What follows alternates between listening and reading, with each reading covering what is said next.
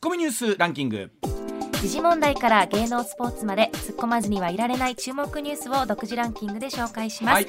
ランキングを紹介する前にまずはスポーツの話題です、はい阪神タイガースは昨日1対4で中日に敗れ開幕17試合で1勝というプロ野球ワーストを記録しました、はい、えーこの後の MBS ベースボールパークの放送予定ですが、えー今日はあー阪神・巨人戦の内容を八木宏さんの解説、はい。馬野正幸先輩の実況でお送りします、えーちなみに土曜日はあーデーゲームになりますけれども掛布正幸さんの解説。そして金山泉さんの実況でえー阪神タイガースの連勝をお伝えする予定になっています、はい。えーこの後どうぞダイヤルはそのままで。そのまま、あだめダイヤルはそのままで。もうハンダ付けしていただいて、はい。馬野さんに願うしかないですね。そうやね。う。ん。まあ、馬野さんの力でどうすることもできることもできないこともあるんですけどね。はい。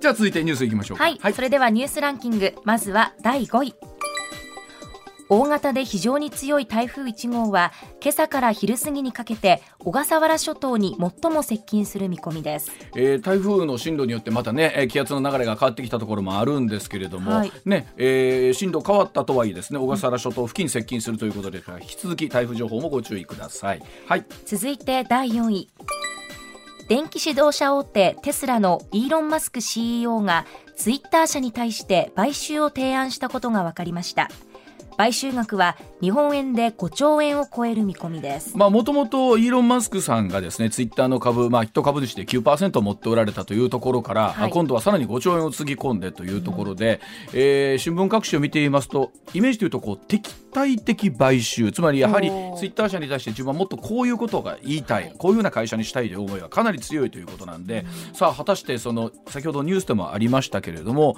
えーまあ、我々も使ってる方もね、はい。多いと思いますし、一体どういうところが変わってくるのか、一ユーザーとしても気になるという方いらっしゃると思います。はい。続いて第3位 JR6 社はゴールデンウィーク期間の新幹線と在来線の指定席予約席数について前年同期の1.7倍となる134万席だったと発表しました、んただコロナ禍前の2018年と比べると50%程度にとどまっています。まあ、あのいかにですねコロナ前この東海道新幹線、まあねはい。含めたですねぜあのゴールデンウィークのう利用が多かったかということでもあるんですけれどもこういう数字を見るとやっぱりでも少しずつ動いてきてるなという感じはありますね。はい。続いて第2位は財務省は新型コロナウイルスに対応するための医療提供体制の強化やワクチン確保などに16兆円の国費が投入されたと明らかにしましたまあ、この後このニュース石田さんの解説でお送りをしていきたいと思います。はい続いて1位は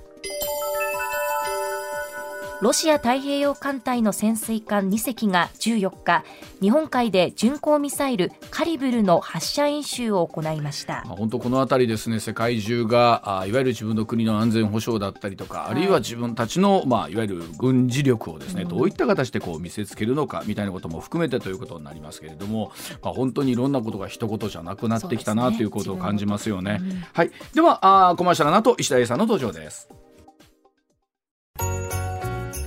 上泉雄一のエーナーではあなたのメッセージをお待ちしています。ニュースについて言いたいことはもちろん暮らしの中で感じたいろんなことぜひ送ってください。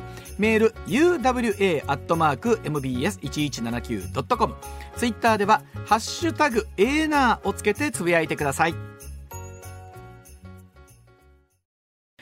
さあ時刻6時27分になります。ここからは石田英さんでございます。石田さん、はいおはようございます。ようございますよろしくお願いします。ではまずは今日はこのニュースからお伝えいたしましょう。コロナに充てられた国費は16兆円というニュースでございます。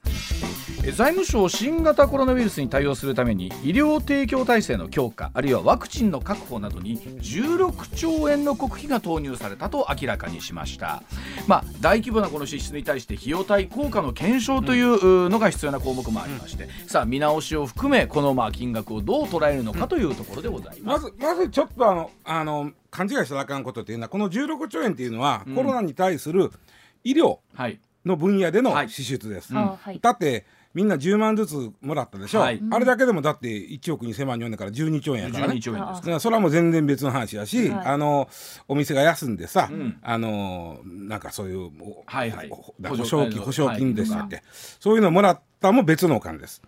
あの一説では77兆まあまあそれはそれそれがガッツで言ってるでしょうね。はい。うん、まあそれは言ってると思います。あのまあそれはまあしょうがない部分はあるんですが、この医療に関してもしょうがない部分と、いやいやここはちょっと今後のことあったら考えとかなあかんよなっていうのがあってね。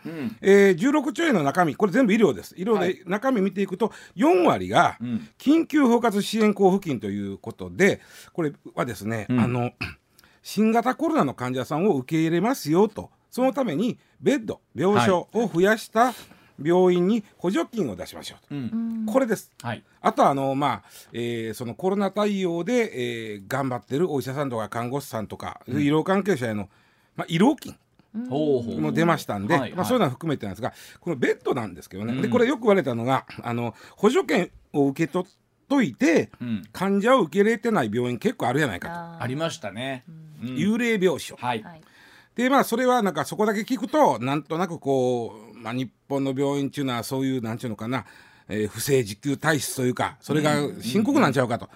ゼロとは言いません、ゼロとは言いません、うん、ゼロとは言いませんが結構ね、えー幽霊病床にならざるを得なかった日本の医療の事情っていうのがあるんですよ。ちょっとそこ説明せなあかんのですけど、そもそもね日本ってあの急性期の病床って分かりますかね？急性期っていうのは例えば普段例えば持病があって、病院行きます。これ急性期ちゃいます、だって普段普段から。あ日うんうん。日曜、まあ、行ってるわけやん、まああ来月ほんだら次この日来てなくださいとか言われるの。これ全然急性期違うんですけど、急なその病気になったとか、まあ怪我もそうですね、急な怪我をした時に、えーまあ、あと病気もその、まあ、持病があったとしてもね急に悪化したとか、はい。いう時に行くのが急性期病床。あの、病院の、でそこにあるベッドは急性期病床っていうんですけど、これは実はね人口あたりでいうと日本は世界一多いんです。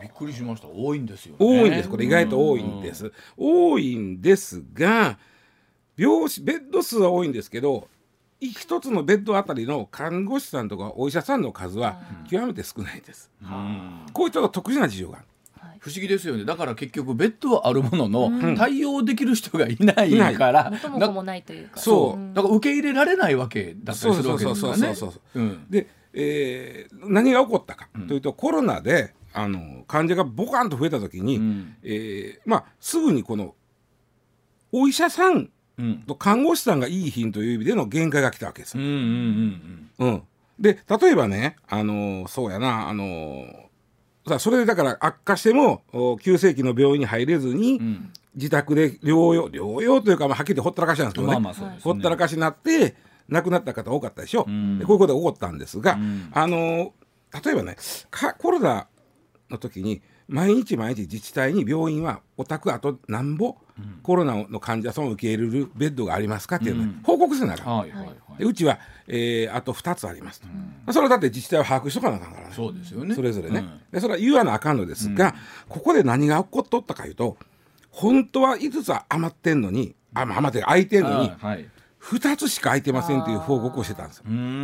でこれはじゃあ3つは幽霊病床かと。うん。いうとそこはまた違うくてね。うん。あの要はあの普段はその急性期とはいえね重症は見てないわけですそこは、うんうんうん重症を見るのは重症病床です。あまた別の病床になるね。大学病院とかね、はいはい。そういうちょっとこう、機械もこう専門的なそうそうものがあるやと、はいはいで普段の町の、おまあ、公立病院とか、まあ、そんなに、うん。えー施設がその専門的な施設じゃないうん。とこやと軽症とか、まあ、せいぜい中等症の急性期のコロナの患者をいやうち受け入れましょうと、うんやってたのね。最初やってたんで、それでまあなんとか回っとったんですけど、うん。特に第5波になってくると重症者が増えたわけですよ。はい。あありましたね。ね。うん。で重症者がその本来重症病床を受け入れるあ重症者を受け入れる大学病院とかがもう満杯なんですよ、はいはいありました満杯になってしもたんで、えー自治体にすみませんお宅の急性期ですけど、うん。本来重症見いひんと思いますけど、うん。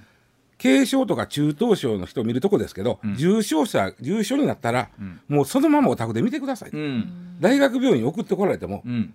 大学病院もいっぱいいっぱいはいなんですよ、はいはいはいはでそうですかとそれはなるわな、いなりますねなってところがご存知のように重症の患者さんっていうのは人工呼吸器とかまあエクモはね持ってんだと思うけど。まあ特別な機械もいるし。で、えーその例えば寝返り打たすとかそういうのでももうふふすごい大変なわけです。何人かがかりでやってありましたよね。防護服着て。ね、だから重症病普段は重症の患者を見ない急性期の病院が重症の人が1人入るだけで、そうでのうてもベッド数に対して看護師さんと特に看護師さんが足らんわけお医者さんも、あの重症の人に今度取られるでしょ、うん。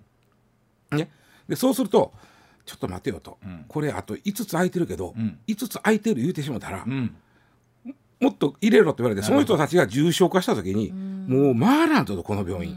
だからもう5は5じゃないということですね。空いてる数もあねのいや看護師さんの今これ実はうち3人入れてましたと、であとベッド実は5個空いてましたと、でも3人入れてるうちの1人が重症になって、本当やったら大学病院に行ってもらいたいけどそのまま見てくれって言われたから、この残り5のベッドのうちの3つ分ぐらいの看護師さんこっちに取られてると、そしたらそれはう言ったらあかんのちゃうかってまあ無理だわ。はいはい。そんなもん、うんうんそれが起こったんですよ。日本中で。うん。でその塵も積もればじゃないですけど各病院の3そうそうそう。とか10いうのが。うん。うん。まあ、入院制限という意味ですね。だからそういう意味でその、まあ、わざと過少申告したわけです、でこれはもって幽霊病床って言うたるのはちょっと気の毒な気がするわそれはけです本当そう思いますね。うん。うん。でこれどうするかやったら答えはあの重症病床を増やしたらいいんです、はい。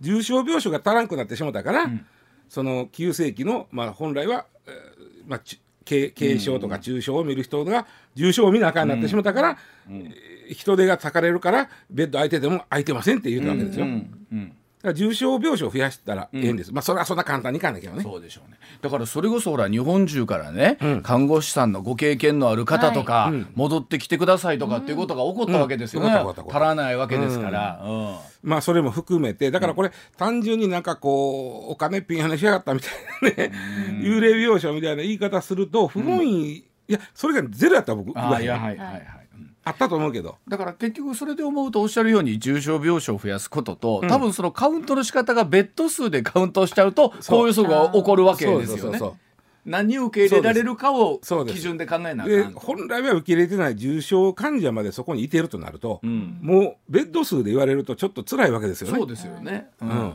まあ、ただ何を受け入れられるかって言った時にベッド数というのが一番わかりやすい。す必ず毎朝ねベッド数を言うてきなさいと。自治体。で自治体はそれ把握しとかなあかんから。そうですよね。あとどこの病院にいくつベッド空いてんねんなっていうのを把握しとかなあかんからん。言うてきてくださいなんですけどその時にちょっと過少申告せざるを得んという、で、まあ、例えばそういうことを受けて石田さんおっしゃって、その今後ということですよ今ね。後これに関ししてはだから難しいね。だからこういう病気うん、がまた、まあ、今もまだ収まってへんけどね。そうですね。今後も続くんかだった時にその、えー急だから急性期医療の病床数っていうのは、うん。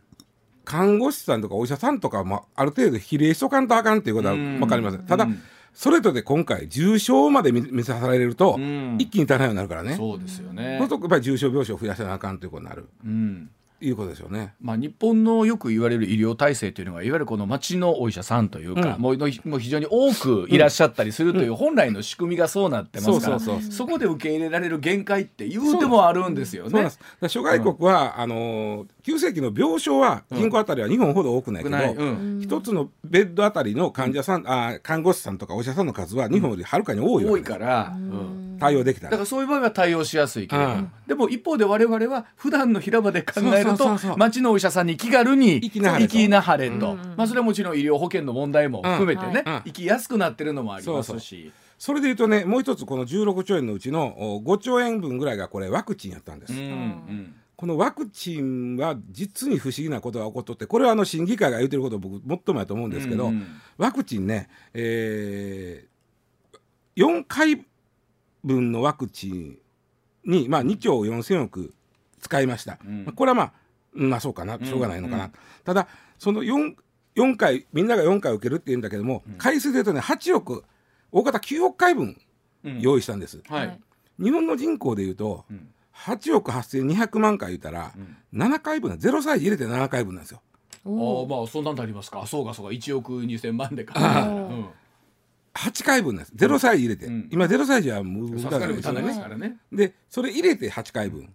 これさすがになんでこんなにキープしたのと。やっぱりこう予備予予備にしても。まあだから一社ちゃうかったでしょ？あっちこっちやからちょっと多いめに多いめまあににとなったんかもしれないですね。で、えー審議会が指摘したのはちょっとこれもうちょっとうんちゃんとせないと有効期限切れて結局そうですよね。無駄になっちゃいます廃棄になるじゃんと。うんで実はワクチン国民1回のワクチンの購入費用はね今回2700円。これ売った分で割るとね、うん2700円。で接種費用お医者さんに行ったうん。お金が、えー、1回で3700円、はうんでこれはあの高いんちゃうかと言うてる審議会の人もおりますあが、うんうんここは微妙でねうん。うん実はコロナが流行ったことで町のお医者さんがすんごい減ったんですよ。確かに。うん。特にね、えー耳鼻咽喉科うん。とかその小児科ものすごい減ったんですよ。うん。でもはっきり言って病院が危なくなったんです。潰れかかるとこまで行ったうんんでそんな中で町のかかりつけのお医者さんであればうん。耳鼻咽喉科でも小児科でもその例えば小児科の人がうん。おばあさんにワクチン打つっていうことをはいはい。したわけね。うん。でそういう意味ではちょっと、ひまあ、一息ついたとまでは言わんけどうん。助かったとこもあるんでなるほど。あ一概にこれは言われへ。うんんでまああの一応審議会としては、まあ、今回その全額国の負担になったんだけども、うん。えー今後うん。自治体負担ということもちょっとあ。のに変更するということも、うん。議論をまずせない。う時だ、これでも自治体負担になってきたらできるとことできへんとことかって出てきたりするんじゃないんですか？もちろんねあの大抵の自治体ってあの交付金でやってるから、うん。赤字になっても交付金で補填されるんだけども一旦は払わなあかんじゃないですか。うん。であのこれねあのちょっと予防接種法っていうのがあってね、うん。このコロナが流行りした時に慌てて改正したんです。2020年12月に。うん。改改正したんです、その時に新型コロナのワクチンについては接種費用は全額国が負担するとに変えたんです。なるほど。あー。なるほど変えたんです。うんうんね、でそれをもし自治体負担ににするんであればうんもう一回変えなあかんの？そうです。改正予防接種法をもう一回改正せなあかんはいはいはいはい。その時にその再改正うん。した時に、えー自治体が負担してくれるかどうかはちょっとわからないね、うん。ひょっとしたら自分で負担しなさいって。そう。ああなるほど。言うかもしれへんじゃないか、うん。でさっきなんでこの中で言うたか、ワクチンが1回大体2700円で、えーいわゆる接種費用が3700円ということで、合わせると6400円なんですよね。うんうん。でこれ6400円を自己負担となったら、うん。もうええわという人が出てくる。考えますね。6400円考えるな家族4人で売ったらええいう話ですよね。うん、でもありえますか？今後。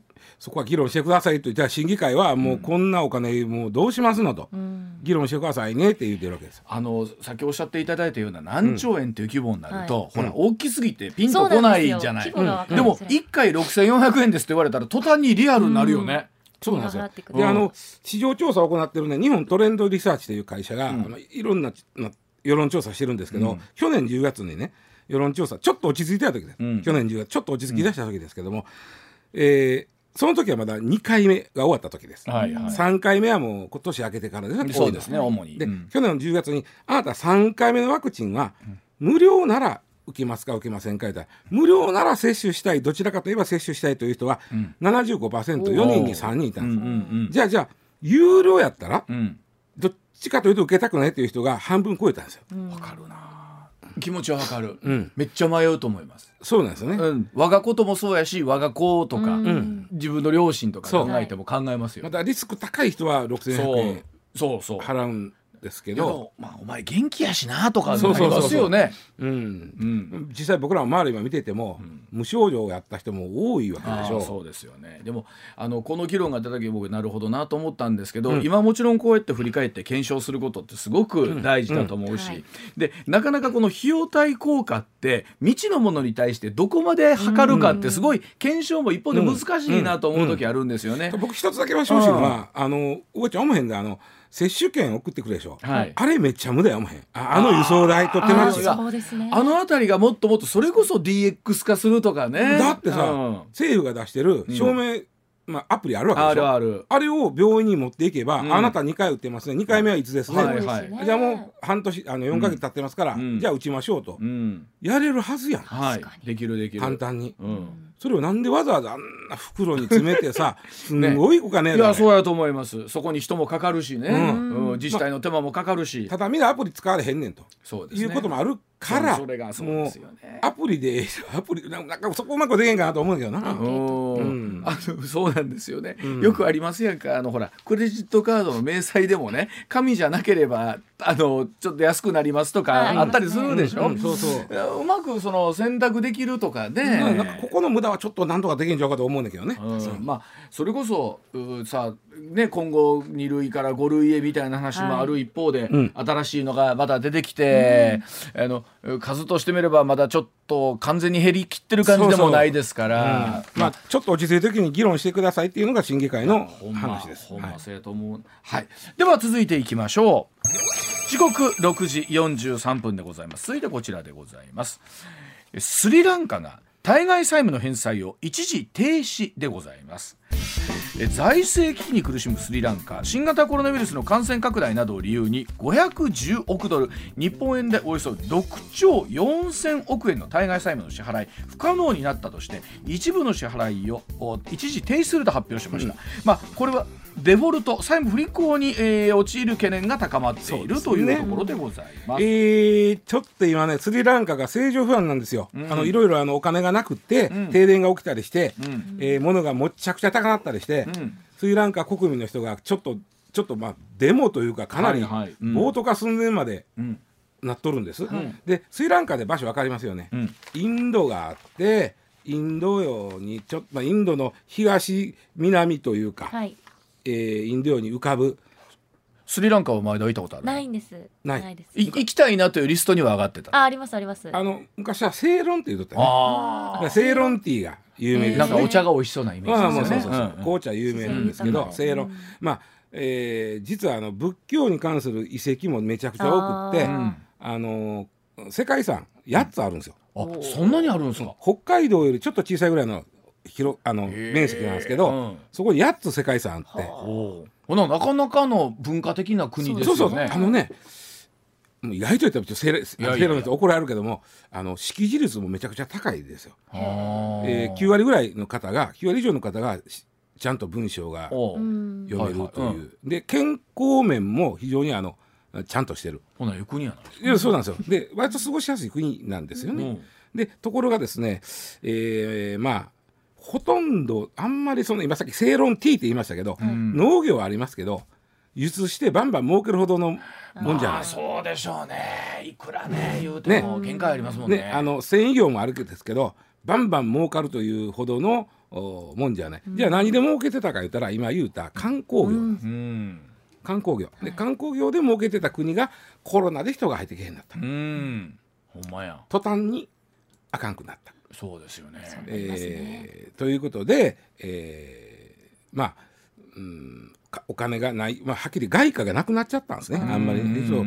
支払いができませんわと、うんうん。でまだデフォルトはしてませんけど、う。うん。んまあ、デフォルトあの、まあ、企業でいうところの倒産やね。倒産ね。はいはい。えーにな陥りそうでかなあとね運の悪い話でこの気候変動のいわゆる温暖化の影響で最近ちょっと干ばつが続いとったんですでそのわずかとはいえ農業も輸出してた、うん。はい。そこもちょっと影響を受けてる、そこにコロナが来た、これでもあれですよね。我々ついついね、都会の理論と一緒でね、大国の理論となるじゃないですか、経済的に発展してるとか、面積が大きいとか、うん。ということでベースになりますけど世界中で考えたらそうでない国の方が多いわけですよね、そうですそう。です、そうです、だうん。からまあせ、えー気候変動でちょっと物が取れへんないというところにコロナが来てそうそうそう。頼みの綱がのもう一番命綱やった観光業が大打撃になると。お金がないと、うん。で実はね、あのーもともとそのこの国あんまり経済状態そんなに豊かな国はないうん。んです、実は、えー研修生、えー技能実習生、ほうほうえー日本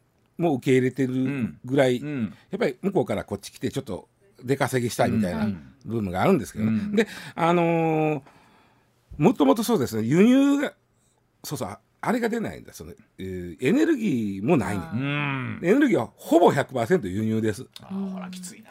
今特にきついうんまあそうでで食言えないですけどね。で食料もお自分のとこで賄えるほどはきついかったりして、うん。で物ないところにこうなってしまったんでインフレが起こった、で向こうね今インフレ率が20%ぐらい。高いですよ。年間20%あー高いな。まあまあ高い。がっくりくるでもそうなってくると石田さん根本の問題として、うん。そういう例えば観光とかベースにね、うん。頼ってる国とかとなってくるとですよ、うん。本来そういうほら世の中の正常不安に非常に左右はい。されません、そうそう。あのほで常にそう、ん。そうなんですよ、まあベースがうん。まさかまさかのでもコロナあんまり皆さん、まあこれはちょっと確かにな。皆が国を封鎖せなあかんなるとまで思ってないからね。確かに確かに。ちょっと減るとかはあってもねねと、うん。でもう一つちょっと気の毒なというか、うん。このスリランカという国ですね、えーインドと中国からお金借りてるんです結構。はい。で特にインドあごめんなさい。中国は債務の罠って知ってます？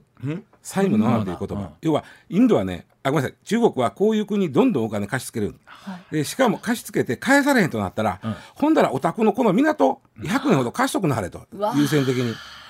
これは石田さんいいいんですか？えだからこれ債務の罠って言うんです。南部の港今回99年間、えー中国企業にもうもう言ったらもう渡しますと。お金払われへんから。だってこれを債務の罠と言って中国って結構その、うん大事なうん。お金の問題じゃなくてここのポジ、はい。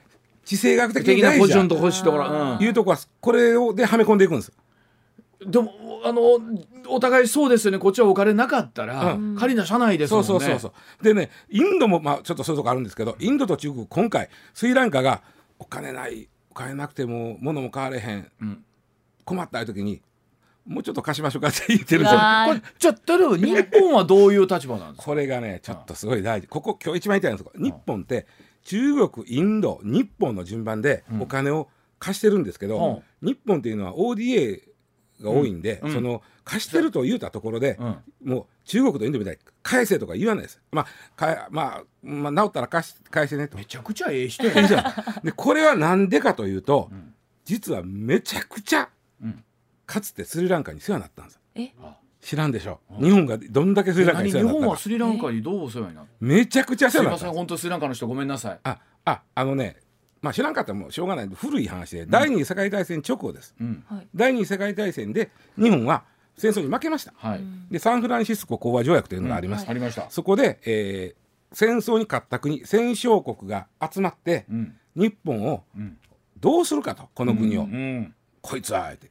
うん。ありました。なった。その時に一番、うん多かったのは、ん。まずこの国からしぼもう弁償させようといろいろ。うん。お金をもう保証ね、うん。戦後保証をもう取れるだけ取ろうと、うん。もう一つこの国を4つに分けてうん。お互い4つの国で統治しませんって、うんで行きかけた、どこはどっか知らんよ、例えばその時通ってたら俺今頃フランス語喋ってるかもしいれない。やおしそうおかしいと思います。まあまあそれはそうかもしれないけれども。ね。まあでも現実はあったんですあった、よねそこまで行ったんですよ。その時にスリランカ当時正論ですね、うん。正論の代表の人がいやいやいやいやあのそういう憎しみをやね憎しみからまた重ねていく。ここのその子したら日本がう恨むよと、うんうん。でそんなことやったっておわもう重なっていくだけやでと、はいそうです。であのそう憎しみは愛によってのみ消えるというのがブッダの言葉ですと。ほう。仏教国なんで。はあ。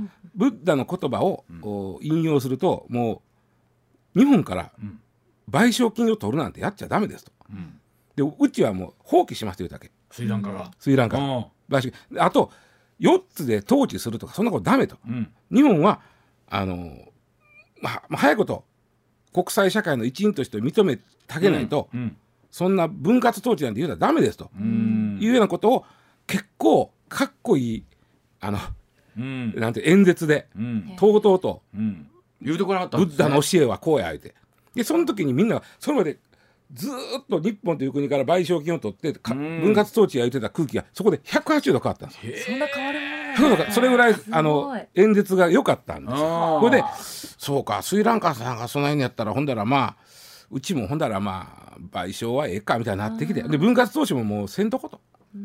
この上下の差はべでかいどころのレベルじゃないですそうなんですよ。でそこで初めてそのまあ賠償金とかその特にその分割統治やね、うん。この話がこのスリランカの代表の演説で消えたんです。もうね貸してあげましょう貸してあげましょうそうそうそうそう。差し上げもう助けて差し上げましょうよ。だからまあそのまあある時払いの最速なしぐらいのねうん。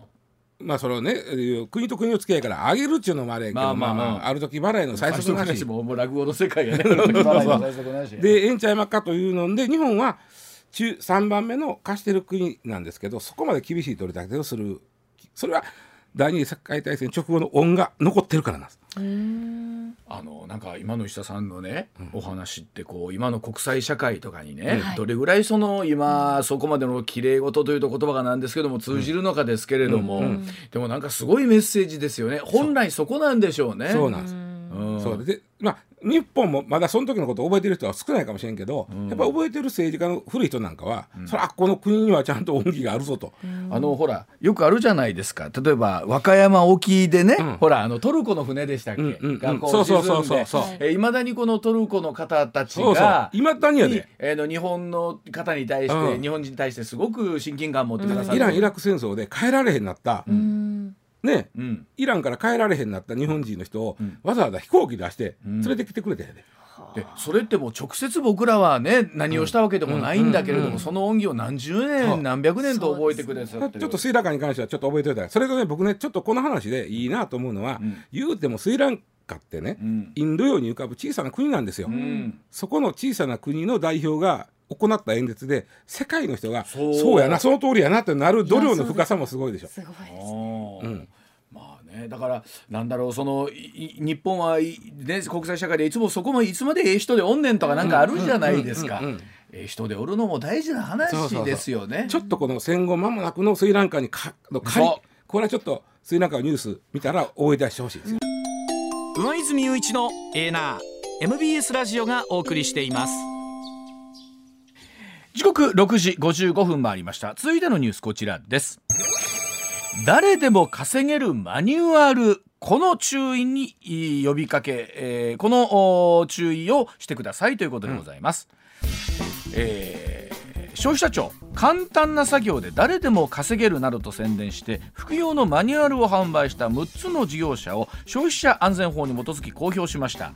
このコロナ禍でえー副業への関心が高まる中具体的な内容を示さず、えー情報商材を売りつける事業者に注意してほしいと。この誰でも稼げるマニュアル これに注意しましょうということでございます。あのちょうどこれ4月に入って、えーが大学とか新しく新入学生がの方がね、来てで新しい生活が始まります。ここがねちょっと詐欺師のね頑張りどころでおかしいけど騙してきよるわけだ。わかは新たに一人暮らし始めたような子とか。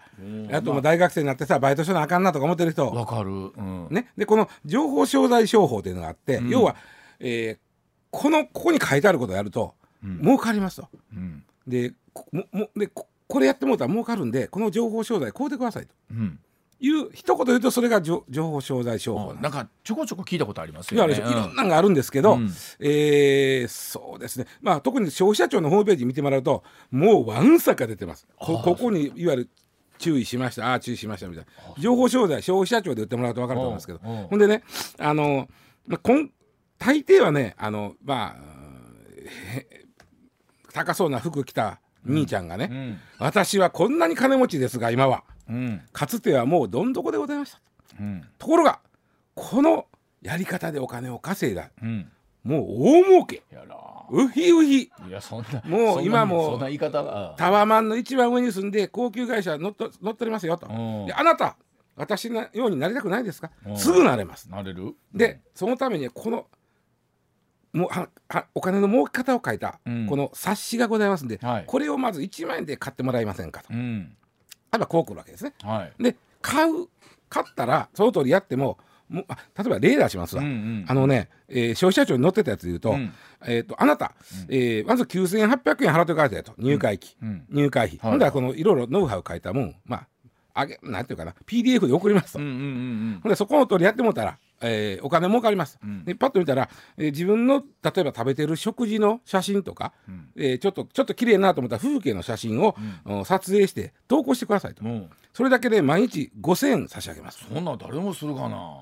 でこれはねなんでそんなことをするんです。いやあの外国の方で結構こういう日本の風景好きな人がおるんです。でなそんなええ話あるかいなと思ってねペチャペチャと取って送ったら5000円振り込まれてくるわけです。あれ9800円払うて、うん。まあ5000円やけどまあもう一回したらこれ戻ってくれ。ちょちょそのでまあ1万円ぐらい振り込まれてくるわけです、もとか思ったらでしょ、いどうですか？私のえビジネススキームは、うんうん。素晴らしいでしょ、ん。ついては、ん。今度もうちょっと儲けるあのコースがあるんですと、うんうんうんそこ入りませんと。か、なるほど。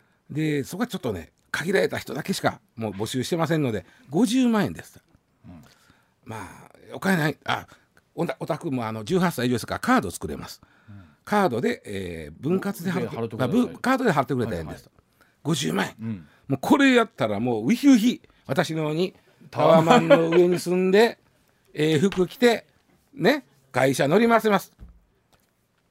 で、新たにまたそのためにこのね教材で勉強してもらわなきゃいけません。オタク。うん。で買う。うん。買う。うー写真送る、うん。この写真ではダメですわってばっかり言われて終わる。はあ悪いな。悪いよ。悪いなというか、うん。悪いけどいやこのレベルの写真ではちゃんとあなた私が送ったやつ読んで勉強しました言うて。と途端に態度が変わるんですね。変わんねほんでいやちゃんと勉強したらもうちょっとええ写真撮れるんですけどねとなるからこれは実は詐欺に当たらないという、ああそうあそうか。うん、ちょっと待って。んでは一この辺ちょっと旦一旦一旦情報の後おもう少し整理してお伝えします。7時です確かに詐欺というのは巧妙化してくるんでしょうけれども、えーいうようにあのもっとちゃんとした写真を送るんだったら、うん。お金はお支払いするんだからとなると詐欺には当たらない。そうそうそうそうそう。でねこの情報商材っていう、まあ、商法というか、うん。まあいろいろあるんですよ。例えばねアナウンサーうん。が引っかかったらどうするのみたいなやつで例えばね、うん。音読このし本を音読してください、うんうんうん。その音読したデータを送ってください、うん。であのー目の不自由な方とかはい。が、あのーまあうん。とかまあうんいろいろ兄弟とかが使えるんで、これ売れいいねで売れるんですと、うん。でそのためにこのまず勉強してくださいねと。うん。でちょっと勉強してで読んで送ったらあ売れましたと、うん。5000円振り込んでおきます、はい。なりますやろ？で今と一緒。もうちょっとあのレベルが上がるともっと N で売れるんでこの30万の兄弟でまず勉強してもらって。で30万の兄弟やります送ります。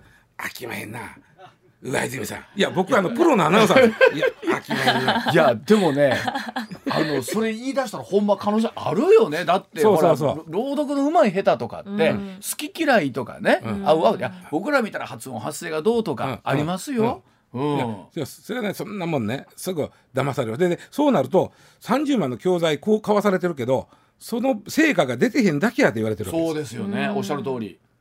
うん。でまたしかもねこの情報商材でね、あのー特定商取引法という法律にちゃんとこれに基づいて表記してくださいってなってる。んうんうんうん。で、ホームページに小さく小さく特性うん。特定商取引法に基づくなんとかかんとかで書いてある、うんうんうん。そこにね例えばね、えー使用結果には個人差があり保証されるものではありませんと、なんか小さく書いてある、何のこっちゃ分からへんやろ、う使用結果には個人差ん、がある。なるほど。それは実はその教材をうん。買ったのに、お前の出来が悪いから、そのええねで買えへんわって言われてるということ根拠になっちゃうわけです。うんそうですちゃんと書いてますやんと。でもそれはもう最初に説明しといてくれなんですですよね。いやいや、記者書いてますやんって書いてますやん。あんたよう読んでへんのちゃう言うて。うわうわなんかこっちがアホみたいに言われてるそうやよろな。でね、もっと言うとね、腹立つやろ、うんは腹腹立つ腹立つから、これ、詐欺で訴えたよかって、まあ、うんなんとか詐欺で訴えたろかと思っても、仮に詐欺で訴えてうん、相手が捕まったとしても、うん。金は戻ってきません。あそうなの？そうそうそうそう詐欺、刑事は刑事やんか。ああそうか。だから、うんお金返してほしかったら民事裁判まあもさなあかん。で刑事裁判刑事で訴えてごちゃごちゃするよりそれやったら金返してくれという民事裁判が起こす起こす方が、うん。まあまあ言うたらうん。そうですよね。こっちとしてはええわけいいわけですよね。でさ刑事裁判あ刑事訴訟なんかしたところでうん。うん訴えたところでこっちなんとこもないからこれ民事ではどうなんですか？あのーそこをうまいこと逃げとるんだけどさっきみたいにうんいやあまあ書いてあるや書いんかと。てあるやんか的な。ただまあ勝手割とね民事で訴えたらね慌てて返してくることが多いみたいですけどえね、ーあ。ーただこれね、まあ、僕らね、うん。仕事で弁護士さんとかよう知ってるやん。うん。あの人とかあの人まあまあでちょっと頼まされてできるけど普通。ななかなか高いで。ないですよ。なかなかないですよ。ね。うん。で、えーそうなると刑事事件でもなかなか追い詰められない。でそうですよね。で言うて弁護士さんだって手数料もかかるそうわけじそうそうゃないですか。そうそうで言うたから。30万取り返すのにどんだけそう弁護士費用費用かかったりするねんとか。ほんまに30万全部返ってくんのかとか、うん。いやあんたも悪いがなって言われる可能性もあるやろ、うんしかもいい値段ですよね。そうなんですよ。か訴えようとも思わないというかそうやな。手間がかかることを考えたら。大体ねそれぐらいが多いですよ30万とか。まあ中には100万ぐらいのあるけども、うん。まあでも30でも万ぐらい学生さんとかレベルって100万とかいくらカードもちょっと怖いもんね。新社会人とかになるとね。俺昔だからねこんなみんな騙されたらあかんだけど、昔あのー小学校の時にさ、ん。公園行くとなうん。肩抜きのおっちゃんって俺いました。おったやろ？あのねこんなねなんか四角い針でコリコリコリコリやんねん、うん。で出来上がるやん、うん。で綺麗に肩抜い抜いてななんか商品もらえんだけど、どっかケチつけよんねん。あったわ。どっかけてここかここかけてるやろ？だあからあこれはもうあのまあしゃあねえなこのスルメあげるわみたいな。あの時の学習を思い出そう いや結局でも何にしてもね、あれどうですかね。うまい話はねないと100もみんな分かってるんですけど、うんでも必ず出てきますね。心理でね。必ず、うん。冷静になって考えてみ、ん。そんな写真送って5,000円うん。もらえるような仕事やったら、ん。俺会社作るわ。あいやほんまそうなんですよ。で,、うん。でまあその人は作ったわけです。と言うてるわけですね。会社作って君らもこれやったら儲かるでって言うだけで俺やったら会社作って、ん。あのみんなね儲けて上前跳ねるわ。そうですよね。だそうでございます。まあとにかくだから石田さんの今日のね、メッセージの中にはうまい話だけじゃなくってこの春のそうそう新社会人新学生のしシーズンになるとうん出てくるし。こういうのこの話はもうめっちゃ狙ってくる消費者庁が今回あの、えーこんないっぱいある中で、えーこの6つこんなんありますよ言ってきたのも、ん。そのまあ気ぃつけなはれやという意味は結構こもってると思う、あのまたね春ってね人間ってどっかでやる気になってるじゃないですか。そうなのよ。だから新生活ここからまた新たなねスタートという。ちょっと副業やろうかとかね。ね、人間の気持ちにつけもう悪いやっちゃ悪いやっちゃね。ほんまにほんまね。に